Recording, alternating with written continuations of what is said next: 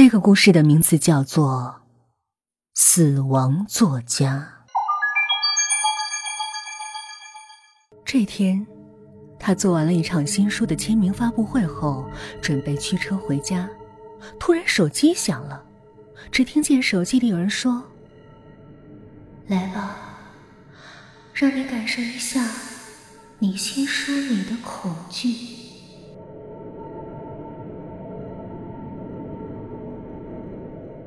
这声音里透着无比的寒气，仿佛一个冻僵了的人在对他耳语，不禁让林莹全身一寒。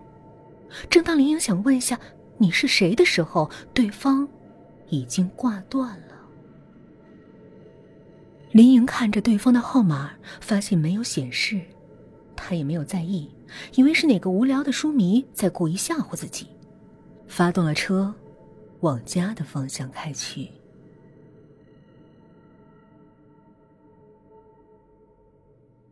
可是越开越发现不对劲儿，四周的人越来越少，天空越来越暗，跟暴雨即将来临一般，但路依旧是回家的路。林云叹口气。可能是自己写的小说太多，有些神经衰弱了吧。渐渐的，四周已经是人迹全无，一片漆黑。林英只能借着汽车发出的微弱的灯光向前开着。突然，一道大铁门挡住了他的去路。借着灯光，他看见。门上用鲜红的字写着：“欢迎光临，林莹。”这不是自己小说里的剧情吗？林莹一惊，再想想刚才接的那个奇怪的电话，她再也坐不住了，急忙倒车，却发现来时的路不知让谁给封住了。林莹发了疯似的开着车四处找出路，却发现自己无论怎么开，最终只能绕回原点。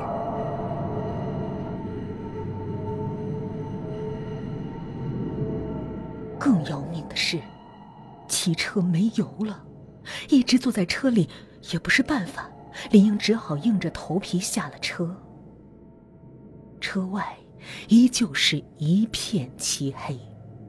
林英下好决心，绝对不进入工地。接着，他打开手机，借着手机的灯光寻找出路。可令他沮丧的是，四周都被高高的围墙封得死死的。林英愣愣地看着前面的这栋大楼，迟迟不肯迈出步伐。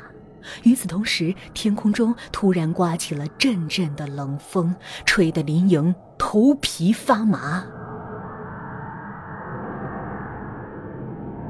不得已中，他迈步进了工地大楼。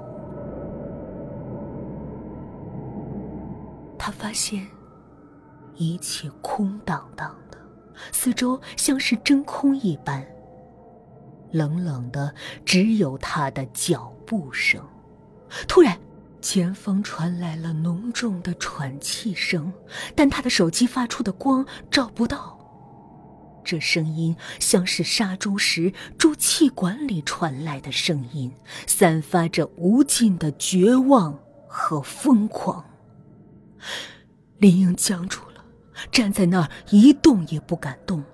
但那声音像是在他耳边一般，变得越来越清晰，越来越大，像是某种诱惑般吸引着他，诱惑着他。最终，林英好奇心大过了恐惧，又或是别无他法，只能向前走去。只见前面有张板凳。一个全身被剥了皮的人被钉在了上面，那人头低垂着，不停的喘着粗气。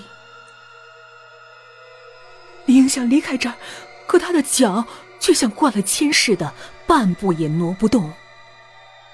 终于，那个人抬起了头，或者说，那已经不能称作是人了。整个面目爬满了蛆虫，眼眶空空的，干瘪的嘴唇颤抖着，不时发出嘶嘶的声音。他看着林宁，面部扭曲，似乎在狂笑。你来了，你终于来了，你终于来了！哈哈哈哈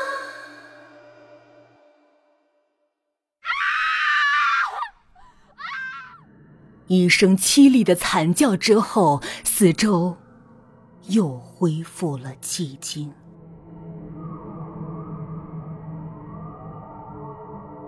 过了几天，一个流浪汉在一座废弃的办公大楼里发现了一具尸体，就那样被钉在了板凳上，头低垂着，全身已是血肉模糊。经过警方确认，死者正是林莹，只是他以自己小说主人公的方式死了，死因却无从考证。很多人都说，他是把自己写死了。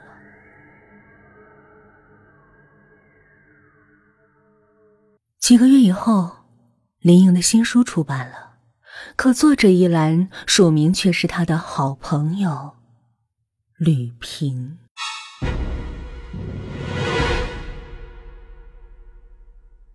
这就是我为你讲述的。死亡作家的故事，语音的个人微信号是 yyfm 幺零零四，期待您的来访。